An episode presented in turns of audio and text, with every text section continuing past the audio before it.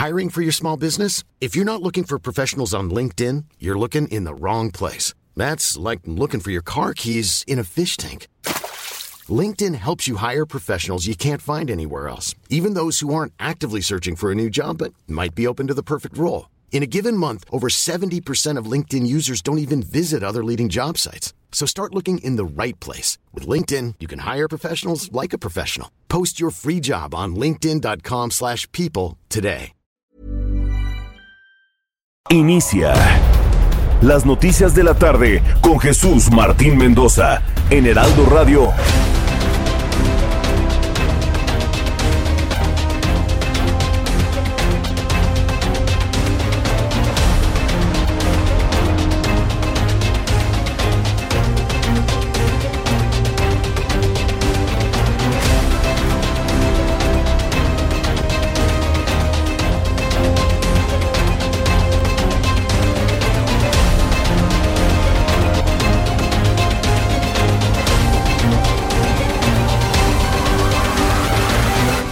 Las 6 de la tarde en punto, hora del centro de la República Mexicana. Bienvenidos. Me da mucho gusto saludarla a través de los micrófonos del Heraldo Radio en este viernes 2 de abril del año 2021. Hoy es Viernes Santo. Digamos que es el centro de la Semana Santa, el día más importante. Y por supuesto, el arranque ya de lleno de todas las vacaciones que normalmente se acostumbran durante esta época. Pero ¿qué cree? Estamos completamente en vivo y en directo. Esto no son grabaciones. Le saluda Jesús Martín Mendoza en vivo desde los estudios del Heraldo Radio a toda la República Mexicana. Y mire qué bueno que estamos usted y yo juntos, porque no sabe, este Viernes Santo 2 de abril, qué cantidad de noticias se han generado el día de hoy. Así que súbale el volumen a su radio, que le tengo un resumen con lo más destacado hasta este momento. Tras ser vinculada a proceso por presunto cohecho pasivo por aparecer en una presunta nómina secreta del ex gobernador de Chihuahua, César Duarte, la candidata del PAN al gobierno de Chihuahua, Maru Campos, María Eugenia Campos afirmó que esta medida no afecta sus derechos políticos y la calificó como una persecución política orquestada desde la oficina del actual gobernador Javier Corral. Mire, Javier Corral dice ser del PAN, aunque parece de Morena, parece Chairo, Javier Corral a veces, ¿no? Este Maru Campos va por el PAN. Lo que pasa es de que Javier Corral quería al señor Madero, ¿sí? Entonces, como no quedó Madero como candidato, entonces le echa toda la aburridora a Maru Campos. Tristemente así suceden a veces las cosas en el PAN. A mí me ha tocado ver a militantes panistas que le avientan de todo a Ricardo Anaya. Entonces a mí no me sorprende este tipo de fuego amigo dentro del Partido Acción Nacional.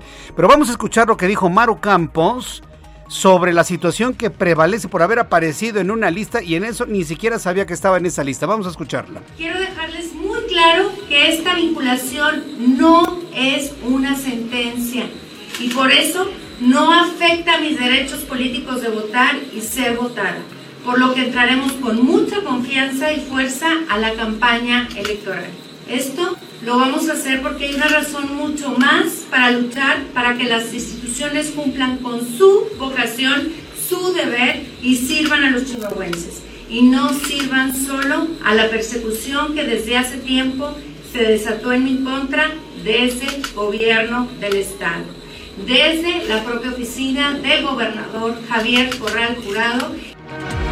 Pues así está echada la suerte en el estado de Chihuahua. Y hay que decirlo, Maru Campos es una mujer que lleva una enorme preferencia en Chihuahua para poder ganar la gubernatura. No hay que perderla de vista. Yo espero la próxima semana, cuando usted haya regresado de su fin de semana o en las vacaciones, porque el Heraldo Radio se escucha en todo el país, escuche usted esta entrevista que me parece que va a ser muy importante. También informo en este resumen de noticias que en Oaxaca este viernes murió en el penal de Tanivent Ponciano H, uno de los dos acusados de rociarle ácido a la saxofonista Marielena Ríos Ortiz, supuestamente por órdenes del empresario y exdiputado del PRI, Juan Antonio Vera Carrizal, presuntamente por un paro cardíaco. Se murió uno de los autores materiales de arrojarle ácido a la saxofonista de Oaxaca. ¿Se acuerda que le hemos entrevistado en varias ocasiones aquí en el Heraldo? Se murió el autor material. Imagínense ante lo que estamos, ¿se murió o lo murieron? Bueno, pues evidentemente nos deben una explicación y una investigación a fondo sobre la muerte de este hombre. También le informo que la Fiscalía General de Justicia de Quintana Roo vinculó a proceso a Héctor N., identificado como pareja sentimental de Victoria Salazar, la mujer salvadoreña que fue asesinada por una mujer policía en Tulum por el delito de abuso sexual. Este hombre, eh, Héctor N., fue acusado de abuso sexual cometido contra una de las hijas de la migrante muerta, a quien también atacó de manera sexual. Las personas adultas que no se pudieron vacunar contra COVID-19 en todas las alcaldías podrán acudir a las sedes de las alcaldías Iztapalapa y Gustavo Amadero. Así lo informó el titular del Servicio de Transportes Eléctricos, Guillermo Calderón, quien está a cargo de la sede de vacunación en las instalaciones del sistema de transporte eléctrico. Un grupo de encapuchadas, mujeres sin rostro o encapuchadas, realizaron destrozos en instalaciones del Metrobús, vandalizaron comercios en Paseo de la Reforma. Durante la marcha que salió del Monumento a la Revolución en protesta por el asesinato de la migrante salvadoreña Victoria Salazar a manos de la policía de Tulum, Quintana Roo. Yo puedo estar de acuerdo en que los grupos feministas estén enojadas. Vayan a la casa de la mujer policía que mató a una mujer. Aquí estamos ante el asesinato de una mujer a otra mujer. Vayan a su casa. De verdad que en esta ocasión no se justifica porque la ley está fluyendo, porque el secretario de Relaciones Exteriores ha tomado el caso en sus manos, porque está actuando la justicia en México y en El Salvador, porque la, investigación va fluyendo, porque la mujer asesina responsable está tras las rejas. Señoras de este grupo feminista, no se justifican sus destrucciones al Metrobús. Ahora sí, perdónenme, pero discúlpenme. Ahora sí, no se justifica absolutamente nada. Esta tarde el Capitolio de los Estados Unidos, vaya nerviosismo que nos provocó el Capitolio desde el mediodía y hasta las 2 de la tarde, el Capitolio en Washington, D.C fue cerrado por una amenaza de seguridad exterior luego de que un automóvil embistió una barricada de seguridad. La policía informó que el conductor y uno de los oficiales murieron, dos muertos en estos hechos que provocaron pues disparo de armas de fuego en las inmediaciones del Capitolio. Imagínense, después de lo ocurrido el 6 de enero de este año, luego ocurre esto en las inmediaciones del Capitolio, no sabe. Todos los sistemas de alerta, no nada más de Washington, de todo Estados Unidos completo, se encendieron. El presidente de Estados Unidos, Joe Biden, condenó los hechos y ordenó que las banderas de la Casa Blanca se bajen a media asta por los dos muertos como saldo final de este acontecimiento extraño en sí mismo ocurrido en las inmediaciones del Capitolio. Todavía hasta ahora, las inmediaciones de este importante edificio se encuentran bajo resguardo.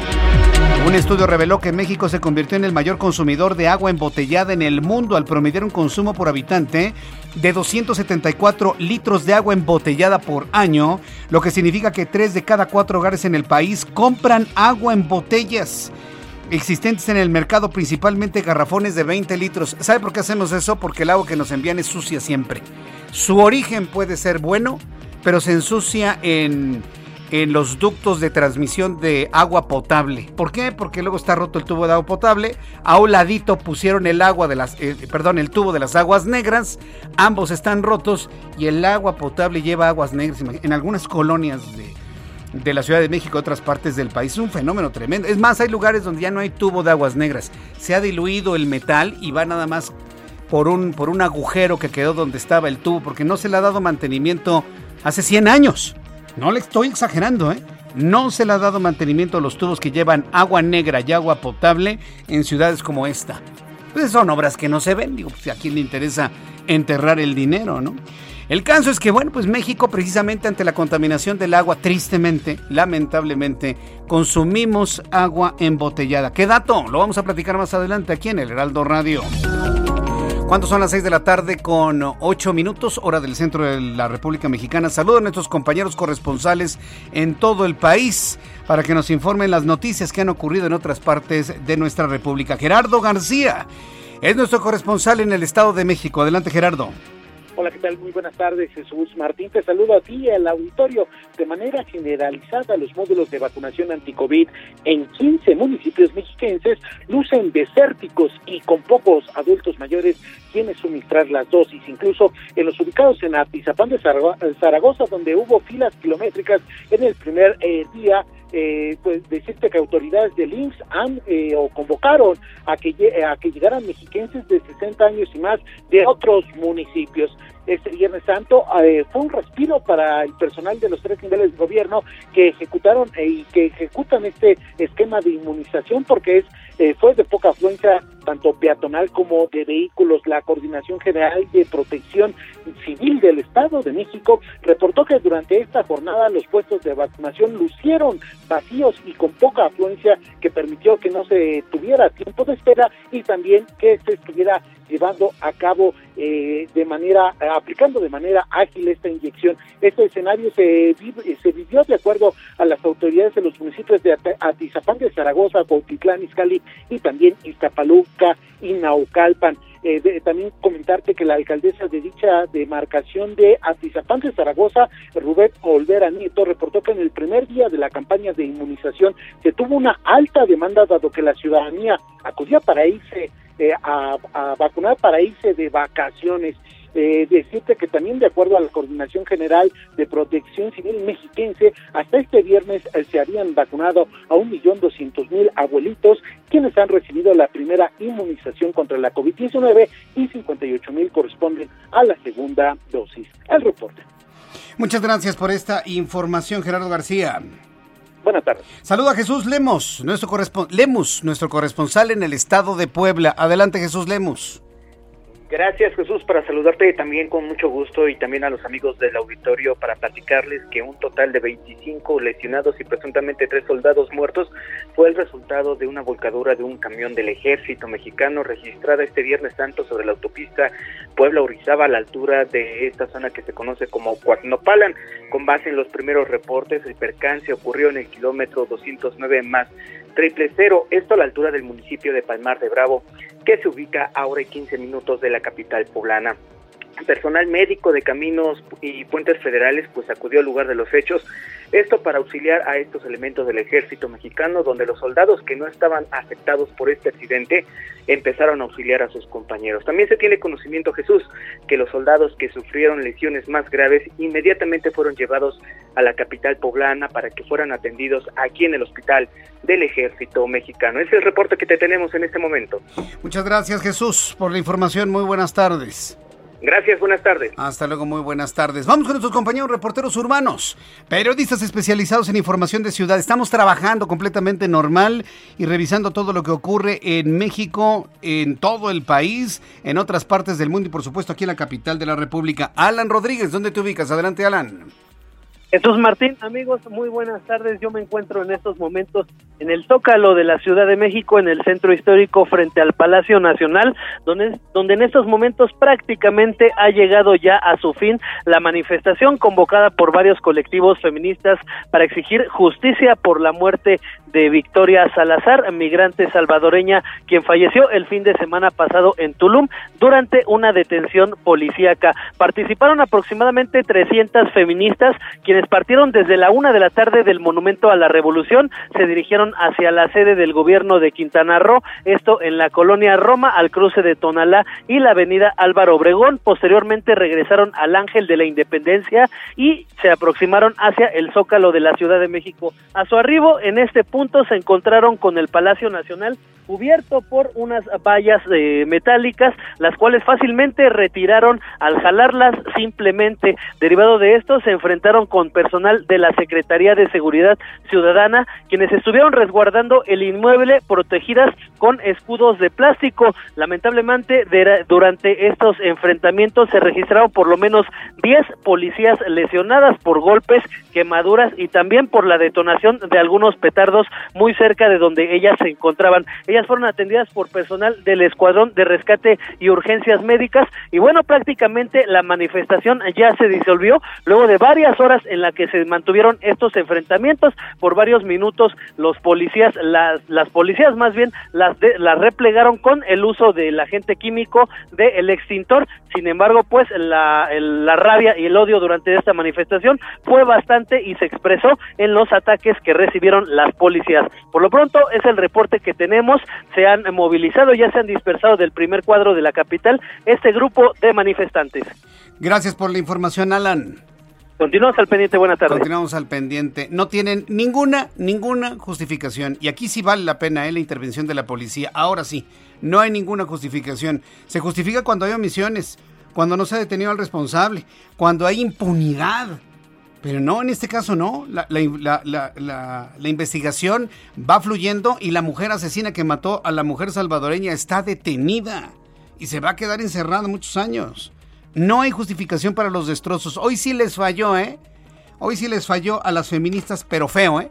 Y lo tengo que decir, digo, no voy a quedar callado. Hoy se les falló feo. No se justifican los destrozos porque el caso de Victoria ha sido tan mediático que ha ido avanzando, se está investigando, eh, hay responsables, está detenida la asesina. ¿Qué más quieren? ¿Quieren regresar el tiempo para que reviva Victoria? Eso no se puede. Ni aunque incendien toda la Ciudad de México, que no lo van a hacer, no lo van a hacer. Si hubiese sido un hombre, uh, espéreme, esto estaría multiplicado por 100, lo de hoy. Si hubiese sido un hombre, ¿eh? el policía.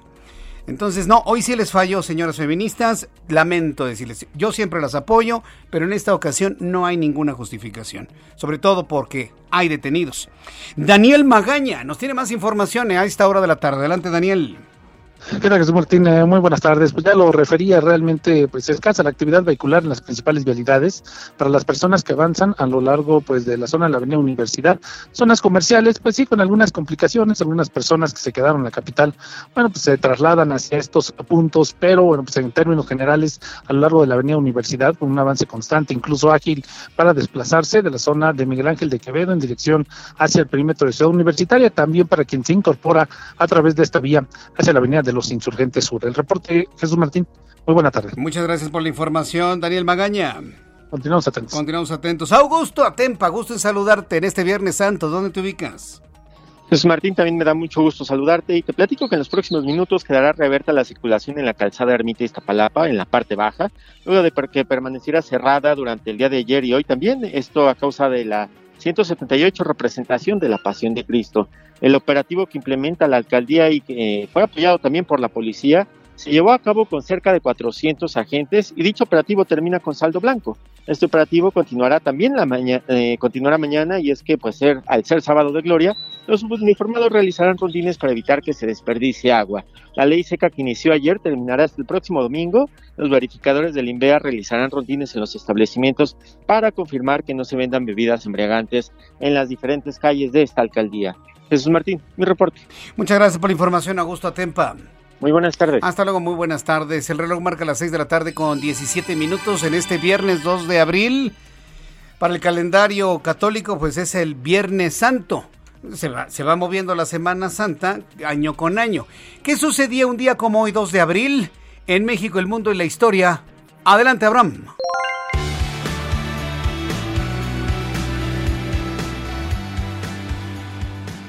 Amigos, bienvenidos. Esto es un día como hoy en, en, en la historia.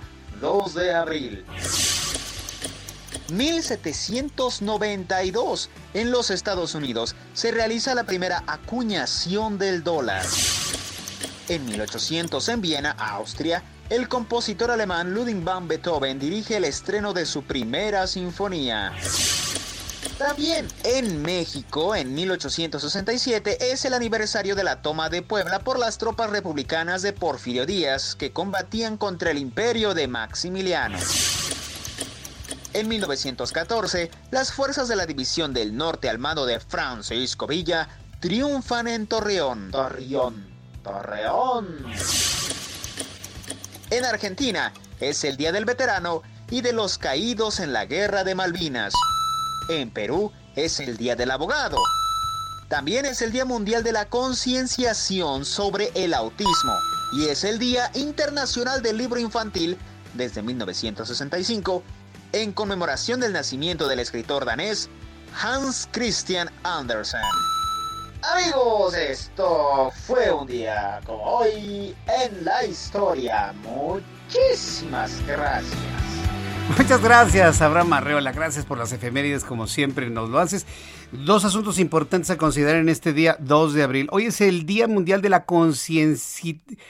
de tomar conciencia, para evitar errores en la pronunciación, es el Día Mundial para tomar conciencia sobre el autismo. Sí.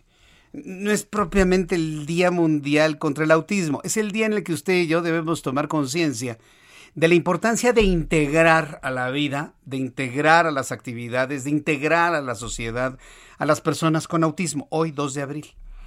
Eh, en, todo el, eh, el espectro ¿no? que se ha ampliado muchísimo del autismo, empezando desde el Asperger hasta el autismo más profundo. Bueno, pues la idea es que usted y yo seamos conscientes de que es un, es un padecimiento, es una situación, es una condición que viven muchas personas eh, no es que esté creciendo o se esté incrementando, sino que se diagnostica más, se conoce más, se diagnostica proporcionalmente es exactamente lo mismo. ¿Qué lo produce? Todavía los investigadores están tratando de ver qué es lo que ocurre en el cerebro de una persona que tiene algún grado de autismo. Entonces, iremos abordando el tema del autismo aquí en el Heraldo Radio, como lo hemos hecho todos los años, durante todos estos años de programa vespertino. Entonces, esté usted muy pendiente de ello. Esto como primer asunto. Y segundo, hoy 2 de abril es el cumpleaños de uno de nuestros radioescuchas, bueno, fervientes, más eh, presentes. Lo felicité en la tele porque nos ve en la tele y lo felicito aquí en la radio porque no se pierde nuestro programa de radio. Para Javier Bernabé, me da mucho gusto felicitarte, mi querido Javier. Eh, deseo que tengas un gran cumpleaños, creo que ya lo has tenido, que esté lleno de regalos, que tengas un gran pastel, el mejor regalo es estar con vida, con salud, con tu mamá, con tu papá, con tus amigos, este, muy abrazado, muy festejado. Así que bueno, pues te envío de parte de todo este gran equipo de profesionales de la información del Heraldo un enorme abrazo, Javier Bernabé. Pásala muy feliz en compañía de tu familia. Dale un abrazo a tu mamá que te adora. Y nosotros que te queremos mucho como amigo acá en el Heraldo. Felicidades, feliz cumpleaños, Javier Bernabé. El día en que tú naciste, nacieron. Así es, el día que tú naciste, nacieron todas las flores. ¿Qué, frase tan bonita. A veces cantamos las mañanitas ya sin pensarlas, pero es una frase hermosa, ¿no? Que el día en que uno nace, nacen todas las flores. Felicidades a todos los que cumplen años en este día, hoy 2 de abril. Cuando el reloj marca las 6 de la tarde con 21 minutos, vamos a revisar las condiciones meteorológicas para las próximas horas. El Servicio Meteorológico Nacional, que depende de la Comisión Nacional del Agua, ya nos ha enviado el más reciente informe sobre las condiciones del tiempo o el pronóstico del tiempo que habrá de prevalecer durante las próximas horas. Le voy a dar un ejemplo, un ejemplito nada más de cómo tristemente el clima ha cambiado. ¿sí? El clima ha cambiado y por lo tanto el tiempo, que son cosas distintas, una cosa es el estado del tiempo y otra cosa es el clima. El clima es aquella condición permanente en una región específica en el mundo y el tiempo son aquellas variantes en el corto tiempo, en el corto plazo, es decir, por día, por semana, que prevalecen en una región.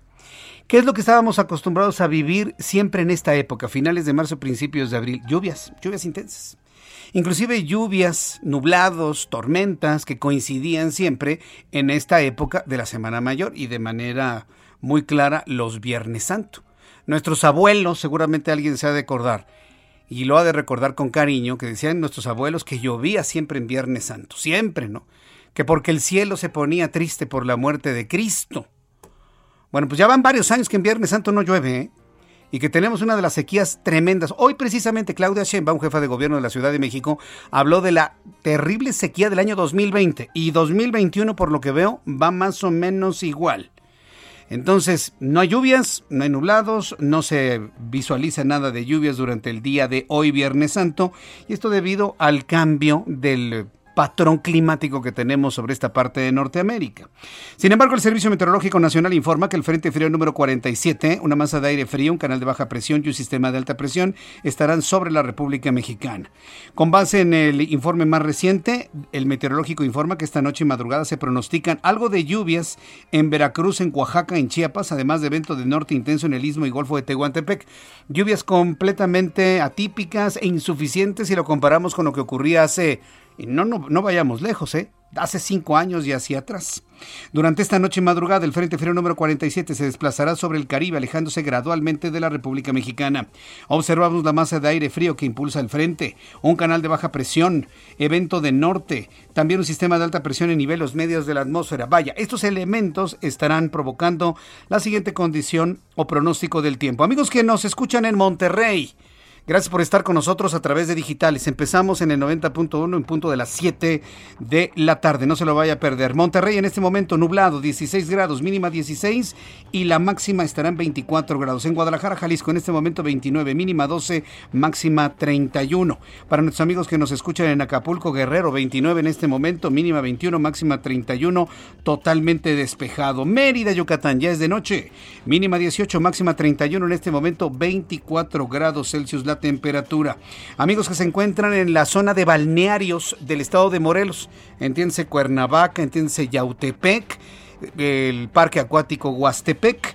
Temperatura en este momento 27 grados, mínima 13, máxima 30. Aquí en la capital de la República, el termómetro en este momento en 21 grados, mínima 7, estará haciendo frío mañana temprano, y la máxima 27 grados Celsius.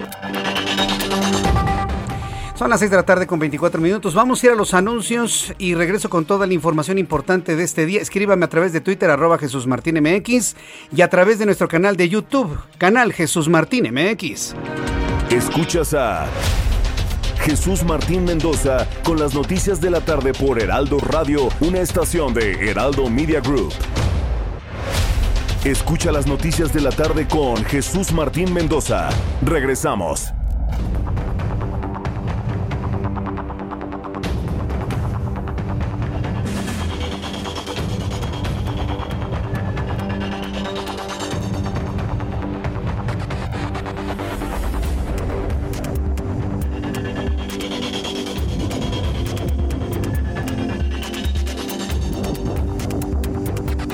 Ya son las 6 de la tarde con 30 minutos, 6 de la tarde con 30 minutos, hora del centro de la República Mexicana. El próximo, este fin de semana, ya mañana es sábado, el domingo, el domingo 4 de abril, iniciamos con el horario de verano. Vamos a mover nuestro reloj como se ha hecho ya desde hace casi 20 años.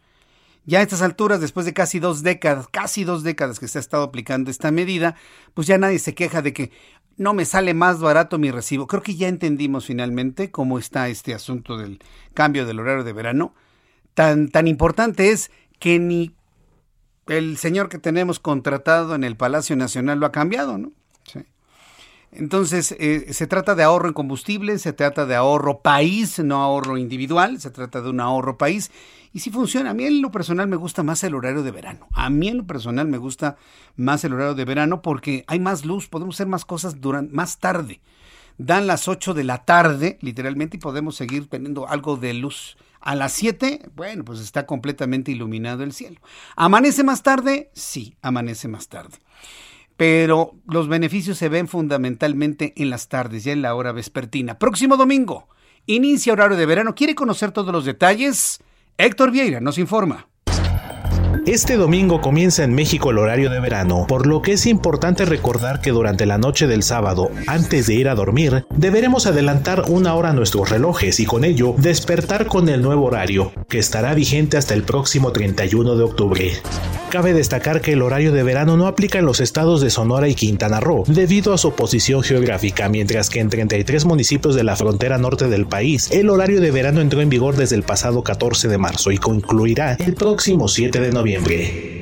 Implementado por primera vez en México en 1996, el horario de verano tiene como objeto el ahorro del consumo de electricidad ya que al adelantarse el reloj una hora, la luz solar se extiende por este mismo periodo, lo que significa que oscurece más tarde y con ello el encendido de luces se retrasa, principalmente en los hogares mexicanos.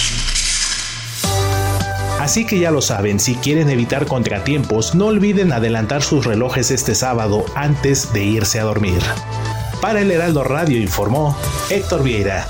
Muy completo, Héctor Vieira, muchas gracias. Entonces, adelantar el reloj. Adelantar, no se va a equivocar. Este es el cambio de horario más complicado, este, más que el de octubre. Es el más complicado. ¿Por qué es complicado? Porque perdemos una hora en el tiempo perdemos una hora en el tiempo. Y si usted no se acuerda, va a llegar tarde una hora a donde vaya. Si tiene que tomar el autobús, si tiene que tomar el tren, si tiene que tomar usted el avión, si no cambia el horario puede llegar una hora tarde. La ventaja es que ya los teléfonos celulares modernos hacen el cambio de manera automática, pero de todas maneras no se confíe. La noche del sábado haga el cambio adelante todos sus relojes, el de pulso, el de la pared, el que tenga en el baño, el que tenga en la cocina, en fin, donde tenga usted relojes adelántelos una hora. Los que se van a adelantar muchísimo van a ser los candidatos a las elecciones del próximo 6 de junio. Yo le puedo asegurar que cuando arranquemos la semana de Pascua, que ya es la siguiente semana, después del domingo de resurrección, y empezamos con las Pascuas de resurrección, es decir, las fiestas por la alegría que nos da que Cristo venció a la muerte y, y resucitó al tercer día, y con ello, bueno, pues es el triunfo del bien sobre el mal, y bueno, todas las interpretaciones eh, religiosas, espirituales que le podamos dar este día. Una vez que arranque la, semana de Pascua, se van a arrancar, pero en serio, las campañas políticas. ¿eh? y de lleno y con toda la energía rumbo al 6 de junio.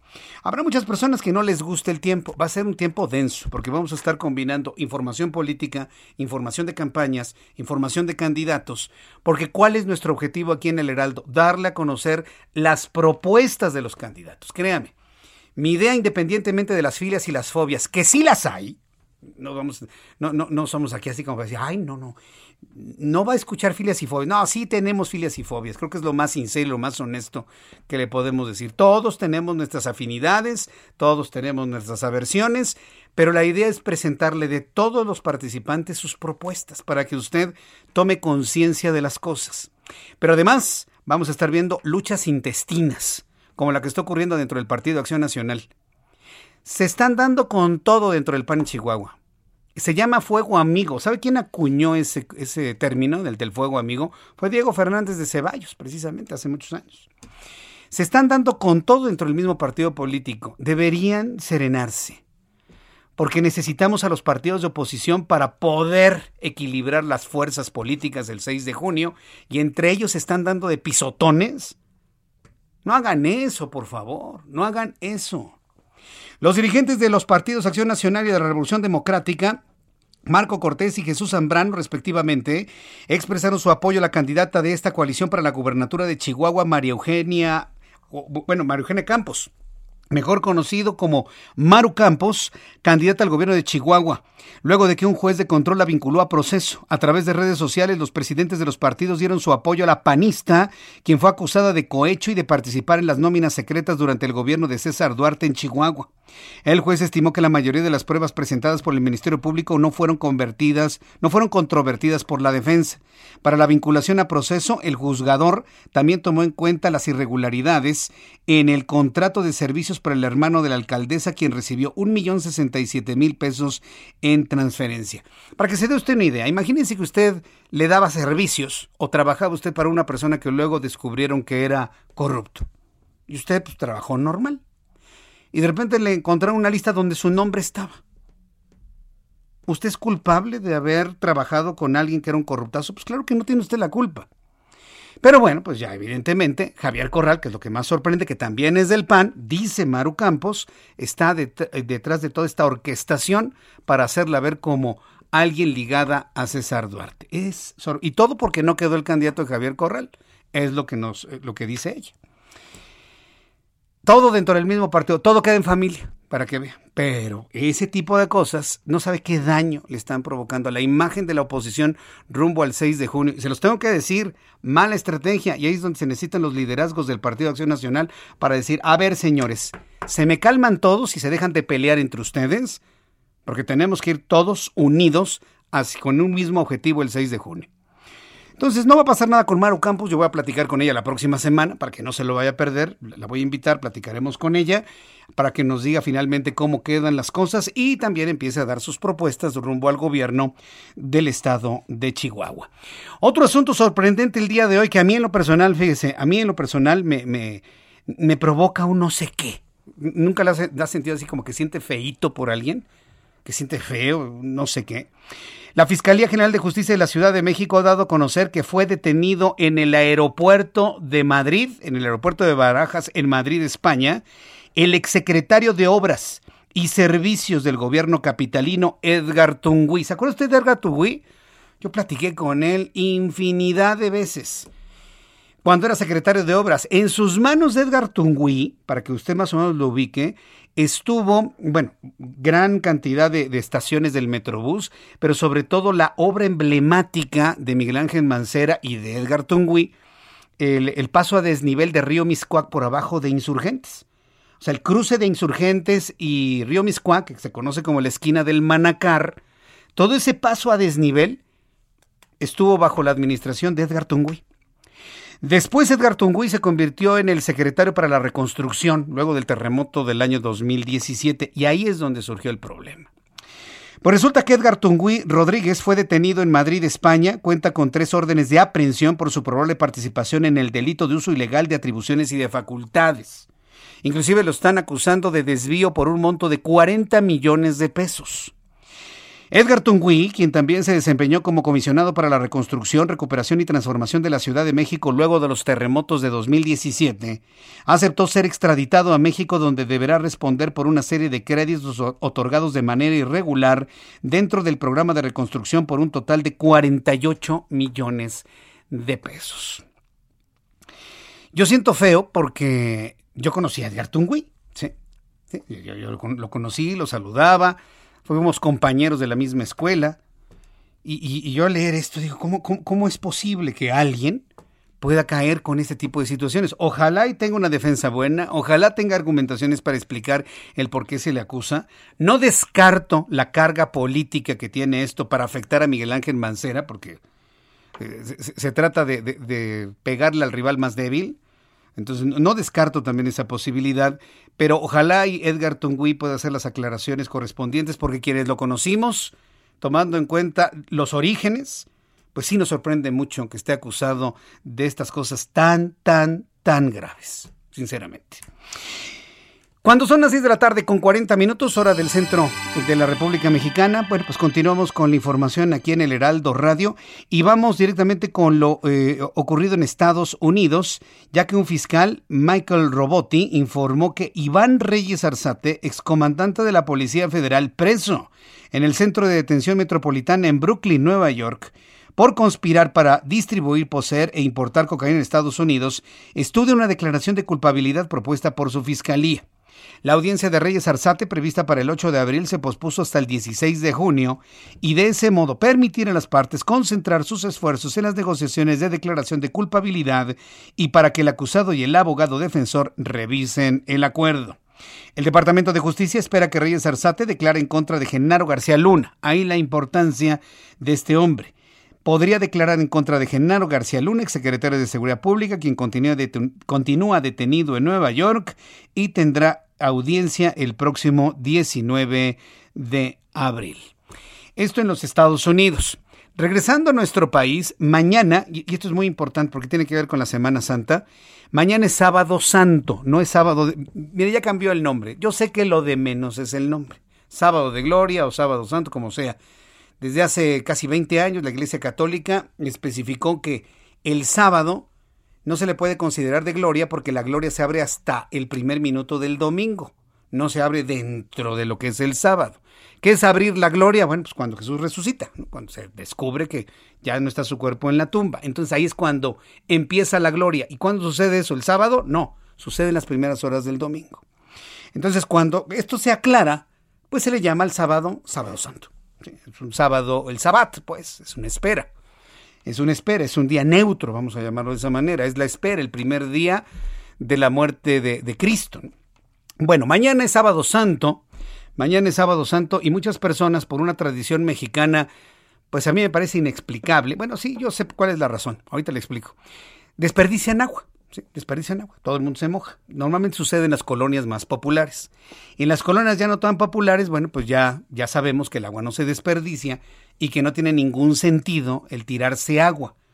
¿Por qué prevaleció esta idea? Es, una tradición ancestral en nuestro país. Tiene que ver con, con la solemnidad del Viernes Santo, en la cual no se come carne de ningún tipo, de ningún tipo, entiéndame, de ningún tipo, pero al mismo tiempo se recomendaba hace mucho tiempo que ni siquiera se podía uno bañar, que porque no había que verse sus partes sexuales, que porque eso era, era pecado, era, era pecaminoso, era, era un insulto al día, al, Viernes Santo. Le estoy hablando de la historia. Entonces, como la gente no se bañaba, a veces ni en jueves, ni en viernes, porque verse, tocarse sus eh, partes sexuales, los órganos sexuales, al bañarse, era ya algo, pues, casi el infierno, ¿no?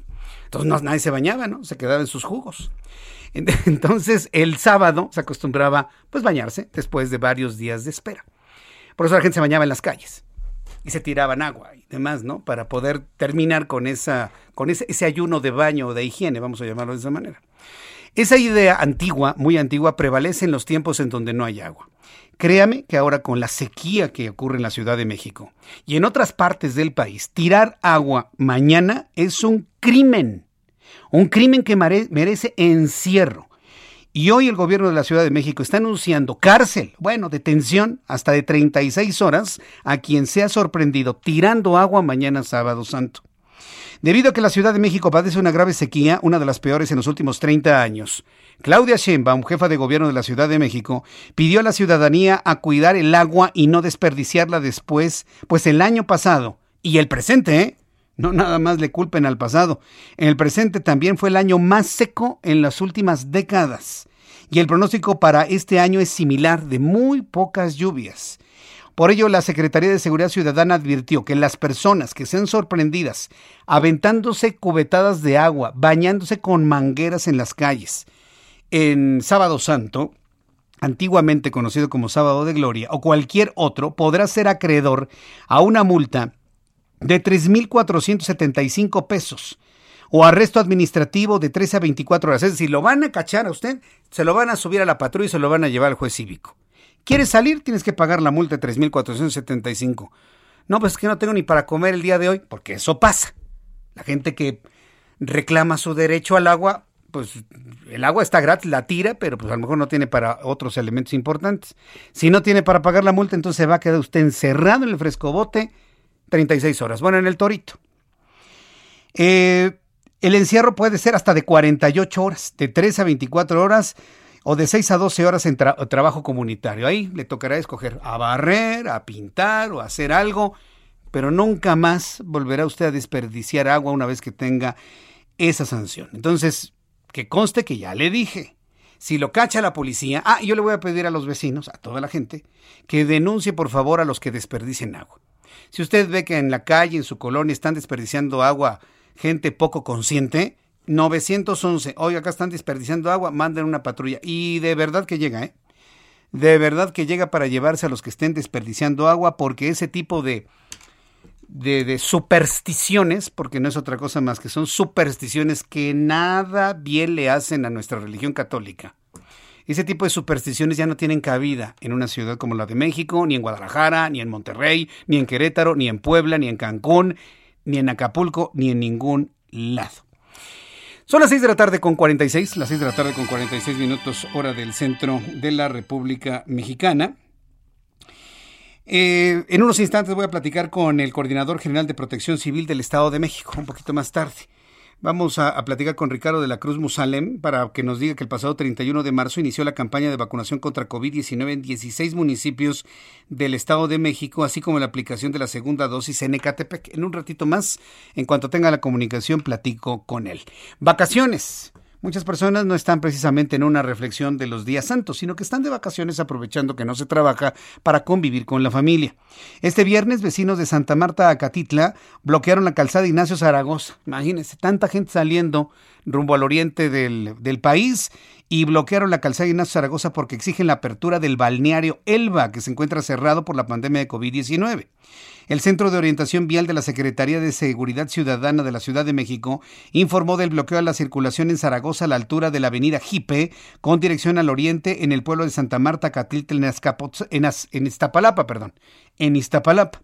Al mediodía, varias familias con comida y trajes de baño en mochilas llegaron al balneario Elba, en la alcaldía de Iztapalapa, sin respetar la sana distancia y algunos sin cubrebocas, niños, jóvenes y adultos mayores exigían la apertura del centro acuático a pesar de las medidas sanitarias impuestas por la pandemia. Eso es ser ignorante, eso es ser terco, eso es ser necio. Y bueno, pues ya le platicaré finalmente si abren el balneario, ¿no? Hoy es Viernes Santo. ¿Sabe qué decían las abuelitas en Viernes Santo? Si te bañas en Viernes Santo, te vas a convertir en pescado. entonces, cuando éramos niños, nos imaginamos que alguien se metía a la regadera y quedaba como una mojarra, ¿no? Allá en la regadera. Fíjese, ese, ah, da risa, ¿no? Pero esa era la forma en la que se inculcaban ciertas cosas en nuestro país. Afortunadamente, pues hemos avanzado ya mucho, mucho en eso. Hablando de avances, se avanza en la vacunación. Y en el Estado de México, vaya que sí ha sido complicada la vacunación. ¿Sabe por qué? Por la cantidad de personas que hay. El Estado de México es una entidad donde hay muchas personas adultas de 60 años y más, pero afortunadamente ya todo se realiza el proceso de vacunación con, con mucho, mucho orden. El pasado 31 de marzo, como le digo, inició la campaña de vacunación contra COVID en 16 municipios municipios del Estado de México, así como la aplicación de la segunda dosis en Ecatepec. En la línea telefónica, Ricardo de la Cruz Musalem, coordinador general de Protección Civil del Estado de México. Don Ricardo de la Cruz, me da mucho gusto saludarlo. Bienvenido, muy buenas tardes. Gracias, Jesús Martín. Como siempre, es un gusto saludarte y estoy a tus órdenes. ¿Cómo va el proceso de vacunación? Supe, bueno, y todos vimos, ¿no? Al inicio complicado, pero parece que ya todo va afortunadamente con buen orden. Sí, el inicio siempre es complicado. Emprendimos una estrategia muy fuerte de vacunación en más de 16 municipios del Valle de México, que evidentemente son muy poblados. Eh, varios de ellos tenían particularidades especiales como tener arriba de 100 mil habitantes que van a ser vacunados. Entonces, bueno, el miércoles eh, siempre, aunque la convocatoria sea por orden alfabético, las personas quieren ser los primeros en vacunarse y eso generó alguna problemática. Sin embargo, se fue resolviendo a las horas del miércoles y luego jueves y el día de hoy ha fluido con bastante eh, normalidad. Y para darte un dato que es eh, muy representativo, entre miércoles y jueves vacunamos más de 410 mil personas en el Estado de México. Yo estoy seguro que el día de hoy superaremos el medio millón de personas vacunadas solo en tres días y esto se sumará y al eh, millón doscientas mil personas que tenemos vacunadas, adultos mayores de 60. Bien, ahora, el, todo este procedimiento, ¿con qué vacunas se está realizando? ¿Son diferentes, eh, diferentes vacunas, diferentes laboratorios o es la misma para el Estado de México? No, son diferentes vacunas. El número de habitantes del Estado de México así lo demanda necesitamos muchas vacunas y conforme nos van llegando con la gran coordinación que tenemos con el gobierno federal, las vamos aplicando ah, con toda celeridad, como fue la instrucción del gobernador, y hemos vacunado algunos municipios con AstraZeneca, otros con Pfizer y otros con Sinovac al momento. Evidentemente también requerirán segunda dosis. Es importante decir que esta semana empezamos ya también con segunda dosis, particularmente seis municipios el más representativo por el número es Ecatepec. Ecatepec ya se están poniendo segunda dosis y como tú sabes es el municipio más grande eh, del Estado de México y por eso la complejidad. Recordar que tenemos 125 municipios, hemos tenido una penetración de 77 al momento y la próxima semana el compromiso que podemos asumir en cuanto están llegando las vacunas es que la próxima semana podamos concluir incluso la primera dosis en varios municipios. Qué bien, qué bien, qué bueno que... En Ecatepec, ¿cuántos adultos de 60 años o más hay? O al menos cuántos han podido vacunar? Porque efectivamente la población es muy importante en ese municipio. Sí, bueno, eh, 177 mil adultos mayores fueron vacunados en primera dosis. Entonces nosotros esperamos que la segunda dosis estos mismos adultos lleguen a ser inoculados. Sin embargo, puede haber una variante hacia arriba o hacia abajo. ¿Y por qué hacia abajo? Bueno, personas que no van a ponerse la segunda vacuna, alguna persona que desafortunadamente, eh, pues en el tiempo eh, tuvo alguna cuestión y perdió la vida por otras causas, o también personas que incluso no se vacunaron en primera dosis y que quieran acudir. Nosotros estamos totalmente abiertos de ayudarles, vacunarlos, porque finalmente nuestro objetivo y eh, que buscamos es vacunar al mayor número de adultos mayores de 60 y esto nos ayudará obviamente a bajar la tasa de la enfermedad y de letalidad. Así que pues ese es el más o menos el número. ¿Cómo ha estado funcionando la página Mi Vacuna para que las personas puedan acudir sin necesidad de, de formarse, de, de, hacer plantón, de poner una casa de campaña toda la madrugada, el antes del día de la vacunación? ¿Cómo ha funcionado este procedimiento? Bueno, el procedimiento, la persona que se registra en mi vacuna tiene ya un registro que hay que recordar que es una página del gobierno federal, que con esa pueden acudir, pero también hay personas que no tienen el registro y pueden llegar a cualquier centro de vacunación y llenarlo. Lo que más nos ayuda, más que el registro de la vacuna, es respetar el orden que se establece, a veces por orden alfabético, a veces incluso por colonias, de acuerdo a la particularidad de cada municipio y respetar el orden nos ayuda mucho. El miércoles se veían eh, obviamente puntos de vacunación llenos que hay que ponerlo en proporción. Teníamos el miércoles 54 puntos diferentes habilitados en el estado y realmente uno de los problemas que enfrentamos es que la gente a veces con la gran necesidad y emoción que tenía de ir a la primera vacuna no respetó el orden y también decirlo, sabíamos que estábamos entrando en un periodo vacacional y mucha gente quería ser vacunado incluso antes de, irse tal vez de vacaciones y así lo iban a hacer. Sabíamos que esto podía ocurrir, sin embargo la instrucción puntual fue vacunar al mayor número de personas en el menor tiempo posible, porque esto puede evitar una muerte o una persona más en un hospital. Don Ricardo de la Cruz, le agradezco mucho estos minutos de comunicación con el Heraldo Radio. Le envío un abrazo y que todo esté muy bien durante estos días y la semana que entra. Gracias y siempre te lo aprecio y siempre estaré a tus órdenes para difundir la información puntual y evitar los rumores. Así será, don Ricardo, esta es su casa. Un abrazo, que le vaya muy bien. Hasta luego. Es Ricardo de la Cruz, coordinador de Protección Civil del Estado de México. Voy a ir a los anuncios, increíble, ya se fue la primera mitad del programa, ¿puede creerlo? Regreso con un resumen de noticias, actualización de COVID y reporteros urbanos. Escuchas a... Jesús Martín Mendoza con las noticias de la tarde por Heraldo Radio, una estación de Heraldo Media Group. Heraldo Radio. Escucha las noticias de la tarde con Jesús Martín Mendoza. Regresamos.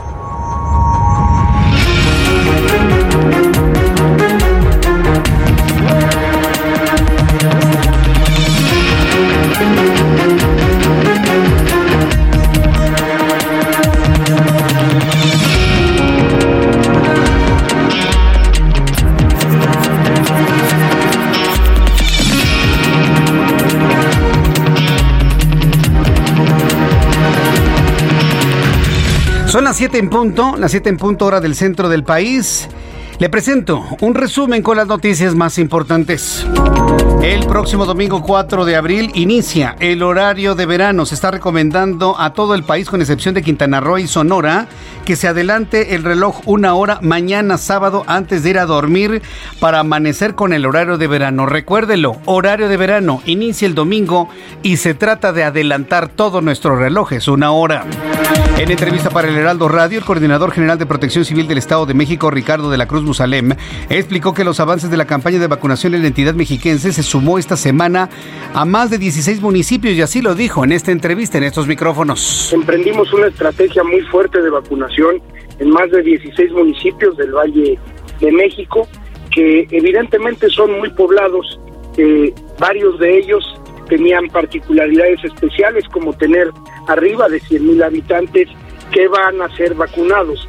Y para darte un dato que es eh, muy representativo, entre miércoles y jueves vacunamos más de 410 mil personas en el Estado de México.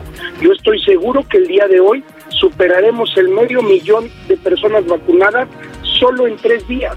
Y esto se sumará al eh, millón doscientas mil personas que tenemos vacunadas, adultos mayores de 60. Medio millón de vacunados en tres días es lo que ha prometido Protección Civil del Estado de México.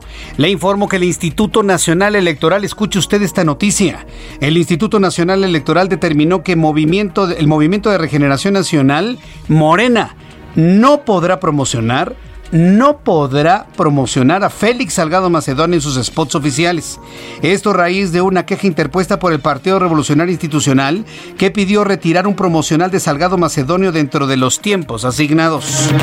Este domingo 4 de abril iniciarán campaña electoral en nueve entidades del país de cara a los comicios del próximo 6 de junio. Los estados que van a renovar gubernatura son Baja California, Baja California Sur, Chihuahua, Michoacán, Nayarit, Querétaro, Sinaloa, Tlaxcala y Zacatecas. Este viernes murió a los 64 años el fotógrafo Marco Antonio Cruz, considerado uno de los mejores periodistas gráficos de México, fundadores de La Jornada. La muerte ocurrió en el cruce de Calzada de Tlalpan y Avenida Miguel Ángel de Quevedo en la Ciudad de México cuando iba a bordo de su bicicleta. Hasta el momento se desconoce si fue a consecuencia del accidente vial o si le dio un paro cardiorrespiratorio y entonces se cayó de la bicicleta. Hasta este momento no se sabe qué fue primero, si un accidente de bicicleta o si le dio un paro cardíaco. Ha muerto Antonio Cruz, fotógrafo, uno de los más reconocidos en el periodismo gráfico de nuestro país. Una avioneta tipo Cessna 182 que había despegado ayer del Aeropuerto Internacional de Querétaro y tenía como destino la ciudad de McAllen, en Texas, fue localizado esta tarde estrellada en el cerro La Calentura, en el municipio Pinal de Amole, siniestro por el que falleció el piloto único ocupante del aparato de esta avioneta Cessna. El secretario de Relaciones Exteriores, Marcelo Ebrard, indicó que hasta este viernes México cuenta con 14.675.922 vacunas anti-COVID.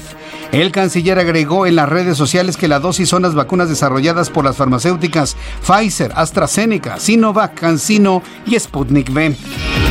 En un operativo conjunto entre la Guardia Nacional y la Fiscalía General de Justicia de la Ciudad de México, fueron detenidos cinco personas en las colonias La Pradera y San Felipe de Jesús, en la alcaldía Gustavo Madero, donde también se aseguraron cuatro inmuebles, armas, droga y diversos equipos de comunicación.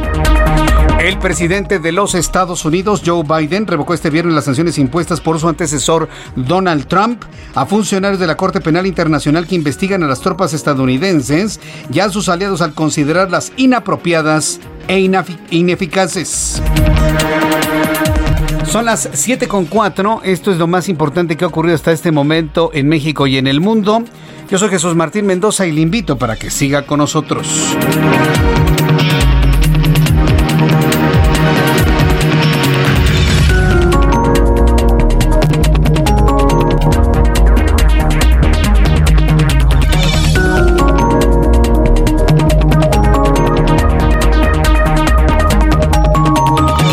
Las 7.5, las 7.5 horas del centro de la República Mexicana. 19 horas con 5 minutos todavía del, del horario del horario que todos conocemos desde siempre. Próximo domingo inicia horario de verano, no se le vaya a olvidar. Vamos con nuestros compañeros reporteros urbanos, periodistas especializados en información de ciudad. Vamos con Alan Rodríguez. ¿Dónde te ubicas, Alan? Buenas noches. Hola, ¿qué tal Jesús Martín? Amigos, muy buenas noches. Yo me encuentro en estos momentos en el centro histórico de la Ciudad de México, en la plancha del Zócalo Capitalino, donde se registran grandes concentraciones de personas. Se trata de familias completas, grupos de amigos, parejas y personas que de manera individual vienen a visitar este punto, este espacio, para disfrutar el atardecer durante este Viernes Santo. Hemos contabilizado, bueno, técnicamente el ingreso a este primer cuadro de la capital a través de la Avenida Madero de aproximadamente 20 personas por minuto. Es un gran número de personas las que están ingresando en este punto, están vendiendo papalotes, vendiendo algunas frituras, algunos alimentos para pasar esta tarde y prácticamente la sana distancia ha quedado completamente olvidada. Muchas de las personas que se encuentran en este punto ya no portan de manera correcta el uso del cubreboca y técnicamente podría ser un punto de riesgo ante esta pandemia de COVID-19 que estamos viviendo. Le repito la ubicación es el Zócalo de la Ciudad de México con grandes concentraciones de personas. Gracias por la información, Alan.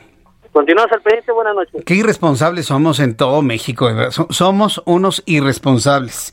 Daniel Magaña, adelante, qué gusto saludarte. ¿Dónde te ubicas? ¿Qué tal, Jesús Martín? Te vemos con agrado, pues ahora con información vehicular para quien, eh, pues esta tarde, este Viernes Santo, pues abandona la Ciudad de México a través del viaducto Tlalpan, la zona de, pues la carretera federal de la autopista México-Cuernavaca. Realmente a esta hora, bueno, pues ya sin complicaciones para acceder hacia la zona de de la caseta, el cobro de peaje en, el caso de que se utilice la zona de la autopista o también la carretera federal, las personas que se trasladen hacia pues la zona de Cuernavaca a través de esta vía, incluso la incorporación del anillo periférico hacia la zona del viaducto ya sin complicación hasta ahora de la tarde. Reporte. Muy buenas tardes. Gracias, muy buenas tardes. Gracias, Daniel Magaña. Augusto Atempa, gusto en saludarte. ¿Dónde te ubicas? Jesús Martín, excelente tarde. Reporte desde la zona oriente de la ciudad y para quienes circulan por calzada de la Viga hasta el circuito interior, encontrarán muy buen avance a pesar de la reducción de carriles por el paso de la línea 5 del Metrobús. Está eh, este Metrobús que se extendió hace unos meses. Y el circuito interior también presenta buen avance desde el S6 hasta la calzada de Tlalpan, esto en los carriles centrales con dirección hacia Miscuac. Esto para quienes buscan también llegar hacia la calzada de Tlalpan, ya sea para el sur o el norte, sobre todo aquellos que van a abandonar la ciudad en este momento, como bien lo mencionaba mi compañero Daniel Magaña, hay muy buen avance, sobre todo en calzada de Tlalpan. Pues Martín, reporte. Gracias por esta información, Augusto Atempa. Muy buenas noches. Hasta luego, muy buenas noches. Y nos vamos desde mm, la Ciudad de México, vamos hasta Guadalajara, Jalisco. Me da un enorme gusto saludar en este viernes a mi compañera y amiga Adriana Luna, periodista del Heraldo Media Group en Guadalajara. Adelante, Adriana, ¿qué información nos tienes? Te mando un fuerte abrazo a ti y al auditorio. Veinte brigadistas resultaron lesionados al combatir el incendio en el bosque de la primavera en Zapopan, Jalisco. Una persona tuvo que ser incluso hospitalizada por quemaduras. Y es que con los fuertes vientos quedan encerrados en el fuego, así que se complican las maniobras. El gobernador Enrique Alfaro estuvo sobrevolando la zona afectada. A 48 horas del incendio se desconoce a ciencia cierta la extensión afectada, pero están trabajando casi 500 personas, 92 vehículos, 5 helicópteros, incluso se está viendo un incendio fortísimo. En medio de la pandemia, Jesús Martín y Auditorio, las autoridades alertan a las personas que viven cerca del bosque y que tienen COVID-19 o que padecen alguna enfermedad respiratoria crónica así como los bebés y los adultos mayores, hay que estar muy pendiente de ellos porque respirar el humo del incendio puede traer grandes consecuencias a la salud. Vamos a escuchar al titular de la Secretaría de Medio Ambiente en Jalisco, Sergio Graf, quien nos habla de la alerta atmosférica en al menos cinco municipios. Se mantiene la alerta atmosférica para la zona de valles principalmente, este, todos los accesos, también en la parte de, de No queremos tener gente circulando en la primavera porque todavía hay trabajos de, control y eh, no queremos que la ciudadanía tenga riesgos. Además, por protección a la salud de las personas, no es conveniente que ahorita salgan a hacer actividades al aire libre en esa zona, ya que el humo se mantiene bajo y eso tiene, puede tener afectaciones a su salud. Jesús Martín, y ahorita hay una disculpa por el audio, había cinco helicópteros sobrevolando, entonces por eso se escucha mucho ruido. Pero esta noche, brigadistas, bomberos y especialistas en manejo forestal, incluyendo soldados del ejército mexicano, siguen trabajando en la zona de las canoas ahí en el bosque de la primavera, mientras, lo más triste, querido Jesús Martín, peritos de la Fiscalía General de Jalisco realizan una investigación porque este incendio comenzó en cuatro frentes, o sea, significa que fue provocado fue provocado, por supuesto. Ningún incendio empieza solito en cuatro puntos al mismo tiempo. No, bueno, pues van a tener que hacer una investigación a profundidad y ojalá caigan los malandros que empezaron esta conflagración. Adriana Luna, manténnos al tanto de todo lo que suceda sobre este y otros temas en Guadalajara, Jalisco. Te un fuerte abrazo, como siempre. Muchas gracias, un fuerte abrazo, feliz fin de semana. Feliz fin de semana, que te vaya muy bien. Adriana Luna, periodista del Heraldo Media Group en Guadalajara. Yo le invito a todos nuestros amigos que nos eh, escuchan en Guadalajara que recomienden a sus amigos y amigas que nos escuchen en esta frecuencia 100.3 de FM. Aquí en el 100.3 de FM escuchará todas las tardes las noticias de 6 a 8 de la noche en la ciudad de Guadalajara, Jalisco. Son las 7 con 11, las 7 con 11 horas del centro de la República Mexicana. Antes de ir con los asuntos financieros de, de mi compañero Héctor Vieira, quiero nada más comentarle lo siguiente. Estoy yo verdaderamente sorprendido. Y seguramente usted también ya lo notó, seguramente usted ya también lo notó. En estos tiempos, y le puedo decir desde el año pasado, la, muerte se ha paseado por, por nuestro planeta, por nuestro mundo, de una manera libre e impune. Vea usted la cantidad de personas muertas por COVID y por otras enfermedades y por otras circunstancias. Pero nunca como ahora, y me lo podrán confirmar nuestros abuelos, nuestros padres, la gente de mi generación, los más jóvenes, nuestros hijos y demás, nunca como ahora nos enteramos de la muerte de la gente. Nos enteramos todos los días de al menos una muerte de alguien, cercano o lejano, o vecino, o amigo, o conocido, o alguien de algún otro ámbito. Todos los días nos enteramos de que alguien muere, nunca como antes. La muerte había estado tan activa, ¿eh? te lo aseguro. Pero se sigue dando un fenómeno que no tiene explicación, que la única explicación es la coincidencia. Pero tantas coincidencias dejan de ser coincidencia tantas coincidencias dejan de ser coincidencia. ¿A qué voy? Que cuando muere una persona, no muere sola, ¿eh? Se van dos o hasta tres del mismo ámbito y del mismo, de la misma área de, de actividad. Que se mueren cineastas, se mueren dos o tres. Que se mueren actores, se van dos o tres. Que se mueren políticos, se van dos o tres. Que se mueren periodistas, se van dos o tres. Ayer le informaba de la muerte de Arturo González Orduño, director de noticias de Grupo Fórmula. Ya enviamos nuestras condolencias a este grupo radial por la pérdida de un valioso hombre, de un gran colega que murió a consecuencia de COVID-19. Bueno, pues hoy murió otro periodista, Marco Antonio Cruz, fotógrafo gráfico, periodista y además de una relevancia importante porque fue de los fundadores de la jornada, 64 años. Arturo González tenía 61 años, prácticamente de la misma edad. ¿Hay alguna explicación? No, no, no. ¿Es una coincidencia? Sí. Los más escépticos van a decir, ay, Jesús Martín, es una coincidencia. Pero tantas coincidencias, muchas coincidencias dejan de ser coincidencia. Yo nomás le digo eso. ¿Qué hay atrás de esto? Pues el misterio de la vida. El misterio de la vida y de la muerte. Descanse en paz. Antonio Cruz, fotógrafo de la jornada. Y bueno, pues hay una investigación importante para poder determinar si fue víctima de un accidente de tránsito porque iba en su bicicleta o si andando en su bicicleta tuvo un problema cardíaco que le provocó la muerte, la caída y la muerte, por supuesto. Estaremos atentos de esta investigación. Cuando son las 7 con 14, la información de economía y finanzas con Héctor Vieira. Debido a que las sucursales bancarias se encuentran cerradas con motivo de la Semana Santa, el peso mexicano se mantuvo estable este viernes en casas de cambio del aeropuerto capitalino, con una cotización promedio de 20 pesos con 11 centavos a la compra y 20 pesos con 64 centavos a la venta. El Bitcoin sumó su segunda alza consecutiva de abril al cotizarse este viernes en 59.427 dólares por unidad, con lo que esta criptomoneda podría superar este mismo fin de semana su máximo histórico, registrado el pasado 13 de marzo cuando llegó a los 60.197 dólares por unidad. La Oficina de Estadísticas Laborales de Estados Unidos dio a conocer que durante marzo la tasa de desempleo se ubicó por debajo del 6%, dos décimas menos que la registrada en febrero, producto de la recuperación de 916 mil puestos de trabajo, esto como parte de la reactivación económica tras la crisis por el COVID-19. La Agencia de Información Energética de Estados Unidos reveló que durante enero de este año, México importó 172.761 millones de pies cúbicos de gas natural de Estados Unidos, lo que representa un incremento del 7.3% en relación con el mismo mes de 2020, cuando las importaciones fueron de 60.875 millones de pies cúbicos.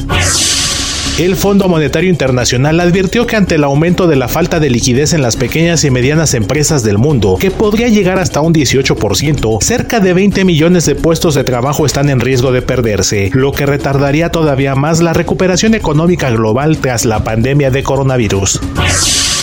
De acuerdo con datos del Infonavit, los créditos de vivienda conjunta llegaron a 21.405 desde su implementación en 2020, con lo que se ha superado en un 184% la meta original de colocación contemplada para esta modalidad. Informó para las noticias de la tarde Héctor Vieira. Muchas gracias, eh, Héctor Vieira, por toda la información de economía y finanzas. Hay actividad, ¿eh? Hay actividad. Finalmente son, hay cosas eh, económicas y financieras que finalmente se mueven. Hablemos de movilidad, ¿qué le parece? Si las cosas se mueven, hablemos de movilidad. Ya le había comentado desde la semana pasada que todos los viernes vamos a abrir espacios con información que buscan, que el objetivo de estos espacios es generar una conciencia de la importancia de una coexistencia pacífica, armoniosa, sana, madura, avanzada de primer mundo entre todas las formas de movilidad en la Ciudad de México. Hablemos de autos, de motocicletas, de bicicletas, de patines, de autobuses, de lo que sea.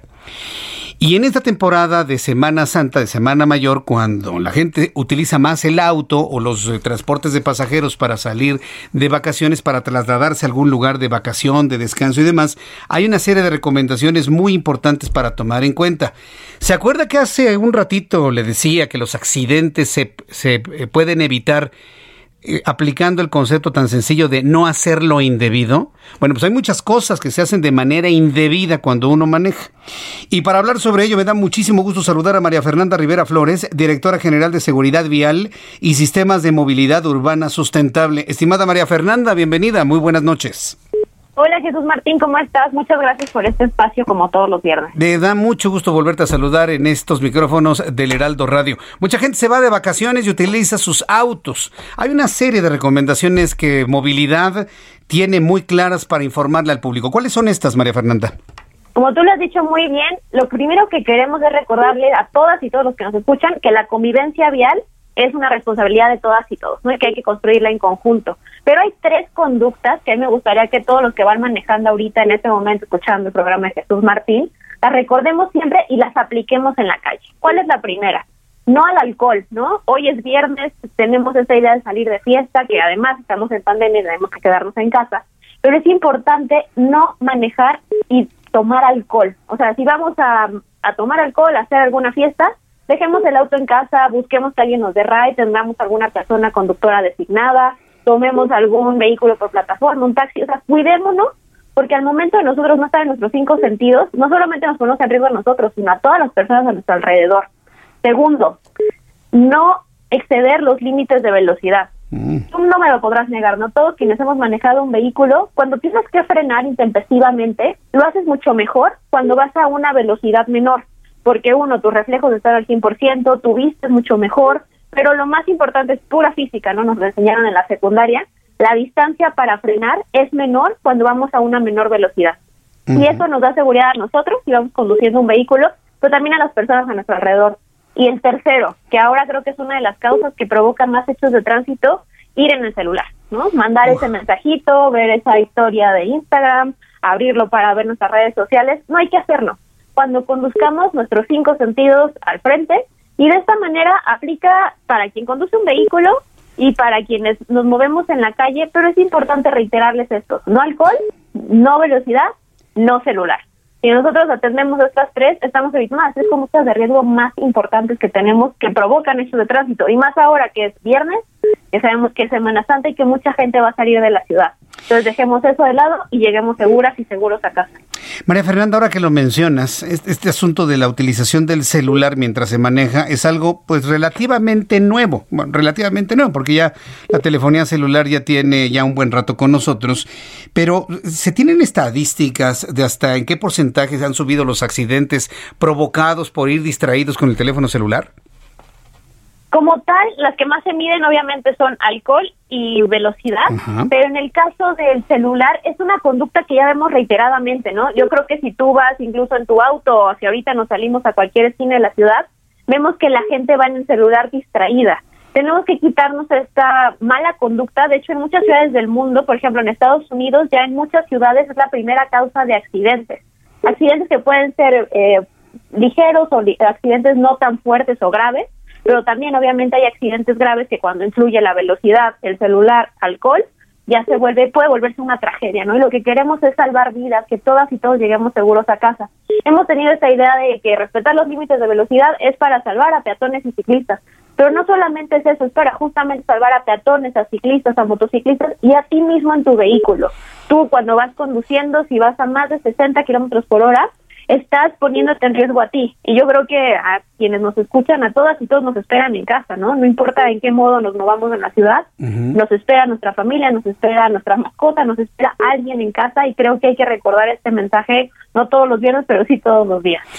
Sí, efectivamente, no, no que quede como nada más los viernes, sino todos los días. Ahora, eh, hay sanciones. ¿Cómo estamos en materia de sanciones? Porque yo entiendo que cuando un elemento de tránsito, ¿sí?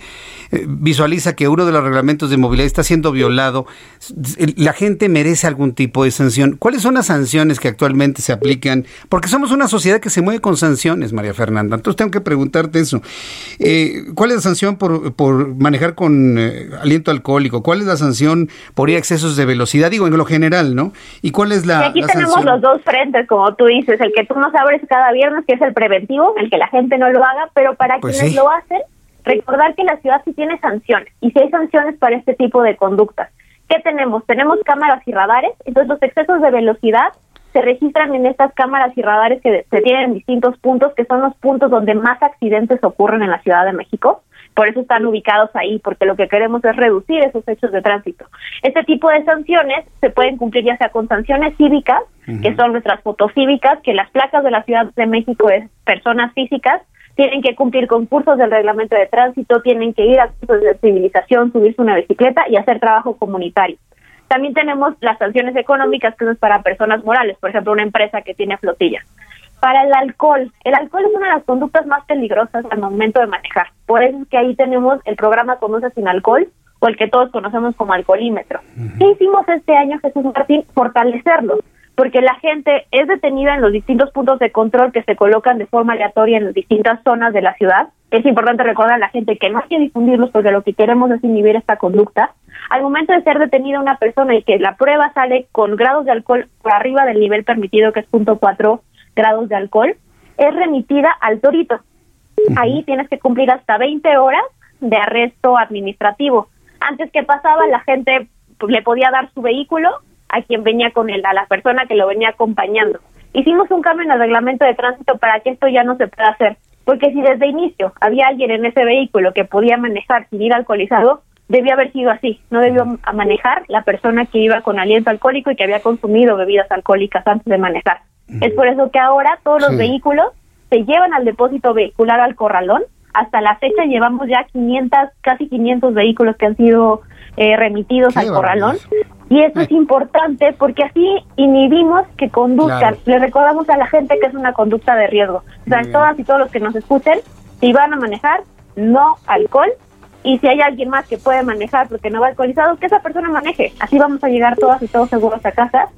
Y creo que eso es lo más importante. Mm, ¿Qué me decías? También para el tema del celular, tenemos las cámaras que lo Sí.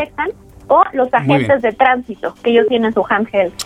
María Fernanda Rivera, yo te agradezco mucho todas estas reflexiones. Nos dejas con tres mensajes, con una gran lección para estos días de los que nos quedamos en la Ciudad de México y quienes salen también a carretera y autopista y los que van a regresar después de sus vacaciones.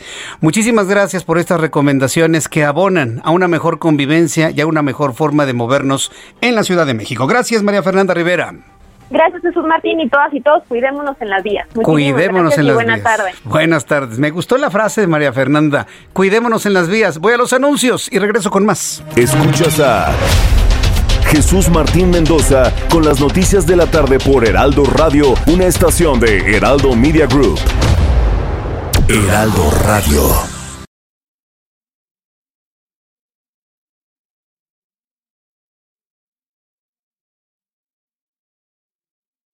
Heraldo Radio. La HCL se comparte, se ve y ahora también se escucha. Escucha las noticias de la tarde con Jesús Martín Mendoza. Regresamos.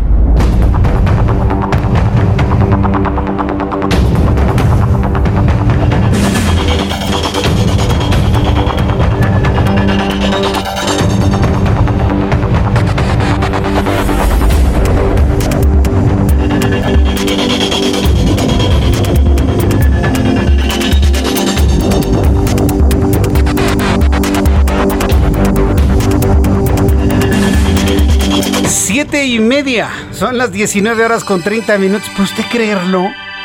Se acaba de empezar el programa y eran las 6 de la tarde, son las siete y media, ya es de noche completamente y seguimos platicando con las noticias del día de hoy. Eh, déjame dar los números de, de- de COVID, ¿no, Orlando? Estamos nada más procesando el último, el último, el último dato, pero sí quisiera redondear lo que platiqué hace unos instantes con María Fernanda Rivera Flores.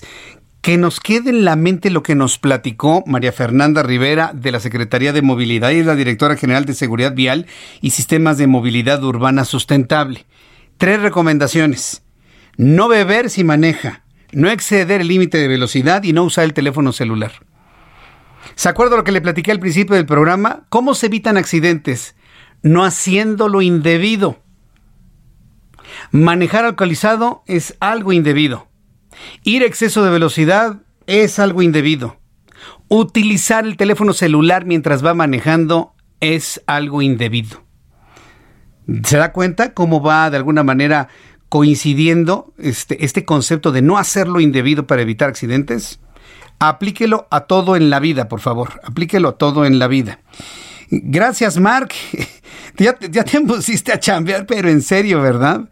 Ya, ya, ya aquí lo tengo. Este, ¿Te coincide con tu dato? 2.247.357. ¿Eh? Sí, sí, creo que sí, ¿no? Bueno, sí, ahí está. Corre- No, ya estamos, ya estamos redondos. Bien. Tenemos datos de COVID-19 para este viernes. Es que mire, en días de descanso es más difícil que fluya la información, pero bueno, finalmente va fluyendo y con todo gusto se lo ofrezco aquí en, el Heraldo Radio. Datos de COVID-19. La Secretaría de Salud informa que esta tarde, 2 de abril, se han sumado a la lista de contagiados eh, acumulados 3.089 mexicanos, para dar un total de 2.247.357.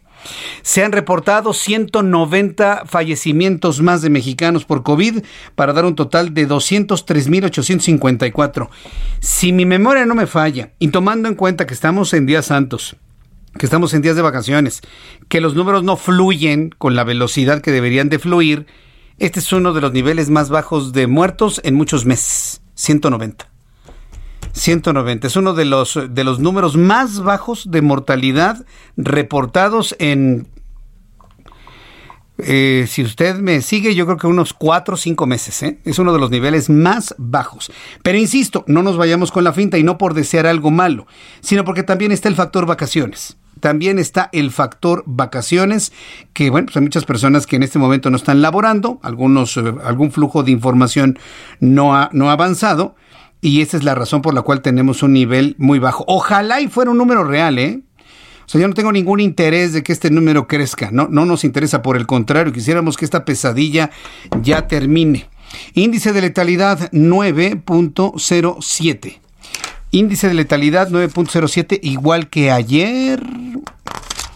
A ver, ayer tuvimos 9.7 también y el, eh, y el 31 de marzo también, el miércoles 9.7. No se ha movido el índice de mortalidad afortunadamente, parece que se estancó en 9.7 desde el miércoles, martes 9.69. 9.7, 9.7, hoy 9.07, 9.07 el índice de letalidad reportado para nuestro país. Son las 7.34, las 7.34 hora del centro de la República Mexicana. Tengo la línea telefónica Raúl Contreras. Raúl Contreras es director de la Facultad de Derecho de la Universidad Nacional Autónoma de México y lo hemos invitado porque hay un dato muy interesante que comentar con él. La Facultad de Derecho de la UNAM, de nuestra querida Universidad Nacional Autónoma de México, ocupa el nivel número 34 en el ranking mundial. Recuerde que la UNAM es una de las 100 mejores universidades del mundo, pero la Facultad de Derecho está dentro de las 34 más importantes del mundo. Raúl Contreras Bustamante, pues muchas felicidades por el dato. Bienvenido, muy buenas noches. Muchas gracias, Jesús Martín. Estamos muy contentos y muy orgullosos. Sin duda alguna. Y, y, los que de alguna manera queremos y tenemos vínculos directos o indirectos con la UNAM, también nos sentimos muy orgullosos que la Facultad de Derecho sea de las mejores del mundo. ¿Cómo lo han logrado, Raúl Contreras? Fíjate que eh, en los últimos cinco años hemos estado en los primerísimos lugares. Van tres años que estamos en primer lugar y dos en segundo. Siempre estamos ahí compitiendo con la Facultad de Derecho de la Universidad Católica de Chile, pero este año, el 2021, ese International World Ranking nos volvió a poner en el primer lugar, pues de América Latina, pero también si se revisa el ranking, eh, nos daremos cuenta que somos la primera facultad del mundo de habla hispana, porque estamos muy arriba de las facultades de España y de Portugal. Así que los mexicanos se tienen que sentir muy orgullosos de la Universidad Nacional Autónoma de México y de la Facultad de Derecho porque la verdad es que estamos eh, respondiendo con creces a la confianza que nos han dado. La, parte que a mí me sorprende es que ya llevamos con un año de, clases a distancia, de clases a través de, de línea, ¿no? Y vaya, hay que decirlo, con jóvenes que están estudiando hasta de manera autodidacta esta nueva modalidad de transmitir la educación no ha mermado entonces la calidad de la Facultad de Derecho de la UNAM. Fíjate que eh, el ranking nos reconoce eh, la capacidad de respuesta que tuvo la facultad y la universidad. La verdad es que la universidad había invertido mucho dinero en tecnologías y estábamos pues ya entrando en esta forma de impartir la educación de manera híbrida. Y se ha reconocido que este año pues la Facultad de Derecho fue la primera facultad en tener el número de aulas virtuales este, abiertas de la universidad. Estuvimos teniendo una actividad muy activa eh, de manera extracurricular, hicimos muchos congresos internacionales. Aprovechamos la pandemia pues para tener reuniones internacionales con, con este, académicos de España y de toda Latinoamérica y esto lo está reconociendo eh, el ranking porque los rankings internacionales este, checan tres cosas, Jesús. este, primero, pues la calidad de los académicos. Segundo, el, el éxito de sus egresados. Y tercero, la percepción que tiene la ciudadanía de cómo se imparte el conocimiento y cómo se difunde la cultura. Entonces, la labor que la facultad hizo, que no paró ni un día, La verdad es que tuvimos que aprender a cambiar las llantas al carro sin pararlo. Los profesores hicieron un gran esfuerzo para aprender a usar esto y nos convertimos en, en una generación en donde los jóvenes y los maestros todos nos, nos transformamos en Zoomers porque aprendimos a usar el Zoom.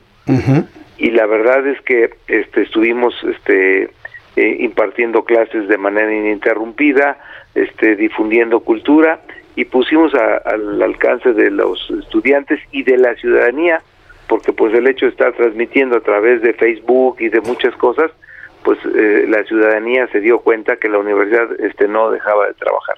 Entonces estamos muy contentos porque a pesar de que ha sido un año muy difícil, que la educación pues está en un gran reto, porque la verdad es que el contacto que tiene el maestro con el alumno es insustituible, pero pues tanto los maestros como los alumnos han entendido pues que es una circunstancia que no tenía remedio, que no es culpa de nadie, que no teníamos otra cosa que hacer y nos hemos incorporado pues a esta educación que la verdad este nos ha dejado pues cosas difíciles.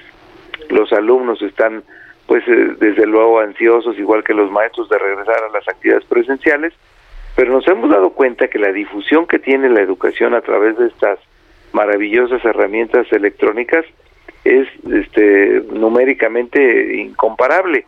Tuvimos un congreso penal internacional el año pasado de dos semanas que lleva más de dos millones y medio de vistas.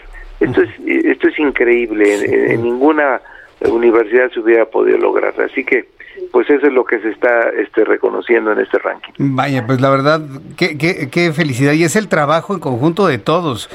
Eh, me, describe Raúl Contreras una maquinaria perfectamente aceitada, donde están los maestros, los alumnos, por ende los padres de familia, la tecnología funcionando perfectamente para no mermar la calidad educativa y para colocar en este extraordinario lugar a la Facultad de Derecho de la UNAM.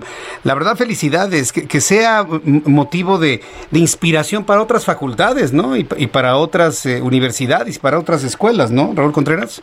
Sí, Jesús, fíjate que si revisen el ranking se van a dar cuenta que estamos compitiendo con universidades que cobran este, estratosféricas cantidades de colegiaturas y la universidad prácticamente es una universidad gratuita. Entonces lo que estamos demostrando al mundo es que la educación cuando se imparte con calidad es una herramienta que realmente genera igualdad y que y que podemos darle las mismas oportunidades a los jóvenes sin importar su estrato de que puedan participar en condiciones perfectamente de competencia con universidades pues que realmente están reservadas pues para las familias de las personas que pueden tener mucho dinero. Una familia que tiene mucho dinero puede mandar a sus hijos a estudiar a Harvard, pero difícilmente podrán encontrar en Harvard un alumno de los estratos este que tiene la UNAM, así que la universidad cumple con el compromiso de ser la Universidad de la Nación y de ser verdadero catalizador social, porque los jóvenes, sin importar su condición, están recibiendo la mejor educación que es posible. Y el hecho de que no haya ninguna universidad como la UNAM en Latinoamérica, pues es algo que los mexicanos nos debemos sentir muy orgullosos. Sin duda alguna, es nuestra joya de la corona y vamos, vamos a cuidarla muchísimo, no me queda la menor duda. Me siento muy contento de escuchar todo lo que nos ha comentado. Por favor, salude a todo su equipo de maestros, a todo su equipo de académicos, a todo su equipo administrativo, a todos los jóvenes, a todos los chavos que con mucha fe han logrado con un esfuerzo conjunto lograr esta importante posición a nivel mundial de esta gran facultad. Enhorabuena y un fuerte abrazo, don Raúl Contreras. Y una vez que se normalicen las cosas, a ver si hay posibilidad de echarle una visitadita por ahí en la facultad. Me va a dar mucho, gusto, recibirte, Jesús, porque la facultad pues está dentro de un campus que está declarado Patrimonio de la Humanidad este y es, es verdaderamente un, un orgullo de los mexicanos. Estarás este pero súper invitado como, como invitado de honor para que nos acompañe. Muchísimas gracias, don Raúl Contreras. Para mí será el honor el estar en sus instalaciones una vez que la pandemia nos lo permita. Muchas gracias, fuerte abrazo y saludos a todos y muchas felicidades nuevamente. Gracias, Jesús Martín. Buenas noches. Que le vaya muy bien. Hasta luego. Muy buenas noches. ¿Qué le parece? La Facultad de Derecho en el lugar 34 a nivel internacional. Vaya. Ahí es donde está el futuro, créame, ahí es donde está la esperanza. Y no estoy hablando de ideologías, estoy hablando de lo que ha significado esto. ¿Qué significa esto? El esfuerzo coordinado El esfuerzo coordinado, maestros, alumnos, padres, académicos, administrativos, tecnología, todos funcionando como las mejores universidades del mundo. Como las mejores universidades del mundo. Se merece, ¿no? Que no vuelen aviones sobre la UNAM, ¿no? Como que vamos respetando más a la UNAM y no le avienten aviones sobre su espacio aéreo, ¿no? Vamos respetando más a la UNAM. Y esto ya va a saber, sabe usted para ya sabe usted quién, ¿no? Vamos respetando más a nuestra universidad, no le avienten aviones en su espacio aéreo. Será un asunto que ya en su momento, mire, burbujé. Y por supuesto aquí vamos a estar para comentarle. Si les acuerda cuando le dije, ah, bueno, pues ya, ya surgió esto. Felicidades a la Facultad de Derecho de nuestra queridísima Universidad Nacional Autónoma de México. Ya son las 7.43, las 7.43 hora del centro de la República Mexicana. Hay un asunto muy importante que usted tiene que conocer. Ya le había dicho que quienes desperdicen agua los van a llevar al frescobote ¿eh? y se van a quedar encerrados hasta 36 horas. No se puede permitir el desperdicio de agua mañana sábado, bajo ninguna circunstancia. Mm, tampoco, yo la, porque no falta el ignorante y el corriente, y perdón que lo diga así, que diga, yo lo apago y qué. En una de esas ni siquiera la paga, que tiene alterado el medidor. Porque así somos en México. Yo pago el agua y qué te importa. Y eso a ver, porque seguramente tiene alterado su medidor. Así somos, lamentablemente. Hoy la jefa de gobierno de la Ciudad de México, Claudia Sheinbaum, reconoció que en el centro del país se vive una sequía muy grave. ¿eh? Se vive una sequía grave, lo que ha derivado que la cuenca del Cutzamala registre niveles mínimos de agua debido a la reducción de las lluvias desde el año 2020, por lo que urgió a los capitalinos a consumir agua al mínimo necesario. Le repito, la jefa de gobierno nos está convocando aquí en el centro del país y mire que debe ser una recomendación para todas las ciudades que están padeciendo sequía, reducir el uso del agua al mínimo. Esto fue lo que dijo la jefa de gobierno. Hoy quiero informarles una situación de sequía grave que estamos viviendo en el centro del país y particularmente en la cuenca del Cutzamala y del Valle de México. El 2020 fue uno de los años con menos lluvia eso significa que las presas del sistema Cutzamala, que suministran una parte muy importante al Valle de México, hoy tienen menor eh, cantidad de agua que la que han tenido en años anteriores. Así que es un llamado especial a que cuidemos el agua. Siempre hay que hacerlo, pero ahora más que nunca.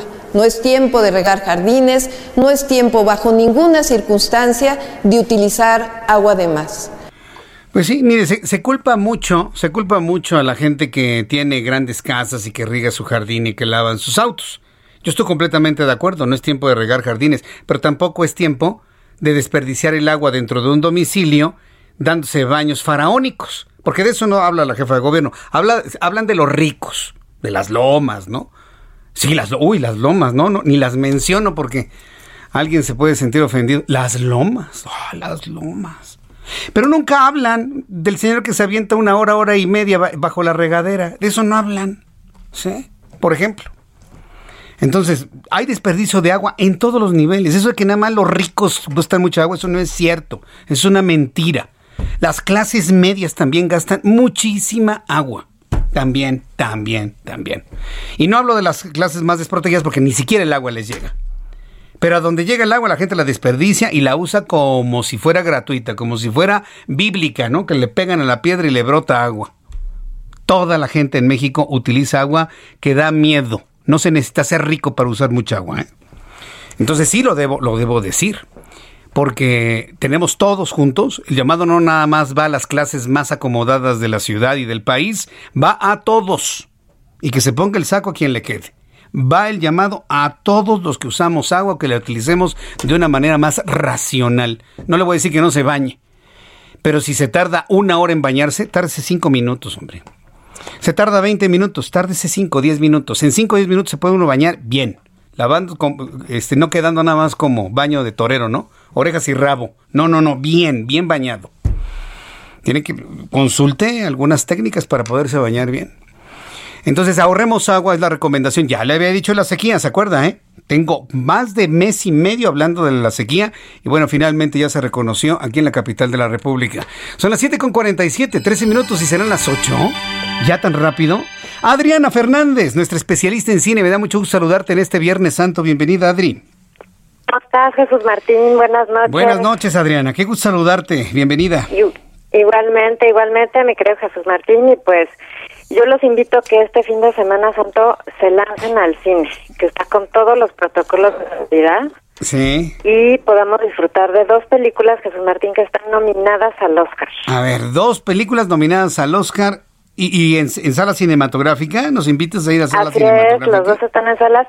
Fíjate que la primera, Jesús Martín, es una película muy impresionante, se llama El Padre. Esta película que está protagonizada por Anthony Hopkins Uh. está nominada precisamente a mejor actor por, para Anthony Hopkins, que está extraordinario. Eh, siempre y también sale Olivia Colman como su hija Anne. Y es una cinta en realidad con una trama bastante sencilla y compleja a la vez, ¿verdad? Porque justamente nos habla de este hombre mayor que pues tiene que estar eh, cuidado por su hija. ¿No? Su hija que tendrá unos cuarenta y tantos, ¿no? Ella pues rebasa los ochenta. Y es una película durísima, Jesús Martín. No quiero contarles más allá de, de estos datos tan elementales, porque como que mucho de la película es que vayas descubriendo tú qué es lo que está sucediendo con Anthony y su hija, ¿no? Es un guion muy, muy bueno de un eh, escritor francés que se llama Florian Seller, está de hecho su, su ópera prima, y es una gran película porque es un retrato durísimo de lo que significa la demencia senil. Entonces es difícil de ver, ¿verdad? O sea, no es una película así como para irse a relajar, pero yo invito de veras a todos nuestros radioescuchas que vayan porque les va a hacer reflexionar mucho en torno a nuestros adultos mayores. Es una gran película te puedo decir, Jesús Martín, que es la mejor actuación de Anthony Hopkins desde el silencio de los inocentes. Es un gigante. Que merece ese Oscar. Si no se lo dan, será un gran crimen que no le den el Oscar a Anthony Hopkins. Será un robo, será un robo si no se lo dan. Será un robo en despoblado. Sí, es, es, un gigante Anthony Hopkins. Desde que me dijiste, no es, es Anthony un Hopkins. Es que es lo que yo dije, no hay que verla. Sea lo que sea la trama que sea, hay que ver este grande. Es que sí, sí hay que verlo. sí. hay Y de veras, desde el minuto 5, Jesús Martín, ya estás convencido que qué actuación de este señor, qué cátedra de actuación. Pero me temo que le van a dar el Oscar a Chadwick Boseman, que es el actor que interpretaba, ¿te acuerdas? A Pantera Negra en las películas de Marvel. Claro. precisamente porque pues como falleció este está nominado a un Oscar póstumo y pues me temo que por Mm. honrar su memoria se lo van a dar pero me da me va a dar mucho coraje Sí. espero que no se cumpla mi profecía No, espero que no. No, no, que no, yo se lo super merece Anthony Hopkins Yo creo que la academia puede resolver ese asunto dando un, un- un Oscar emblemático, ¿no? A la familia, paralelo a- a- a- al mejor actor vivo, ¿no? Que debería ser Anthony Hopkins. Me estoy revisando que son seis nominaciones: mejor película, mejor guion Mejor adaptado, película, mejor mejor actor, mejor actriz de reparto, mejor montaje y mejor diseño de producción. Mejor película. Exacto, exacto, y mejor guion eh, adap- eh, adaptado, que es justamente es un guion extraordinario. Martín. No sabes por dónde va la película, sí, sí te mantiene muy en suspenso, porque les digo, no les quiero revelar nada porque Nada, les echo a perder la experiencia, pero es una extraordinaria película al grado, Jesús Martín, que le voy a dar la máxima calificación sabía. De cuatro estrellas. Ya sabía. ¿Sabe cuántas cuatro estrellas ha dado Adriana Fernández todos estos años? Los cuento con los dedos de la mano y creo que creo que sí se me acaban los dedos, pero ha sido como cinco veces, ¿eh? Nada más, como cinco, no sí, más. Jesús Martín, pues es que no, no, no se puede dar cuatro estrellas a cualquier cosa, Sí, pero a veo. esta de verdad sí vale muchísimo la pena. Muy Muy, muy, recomendable. Segunda recomendación para este fin de semana, Adri.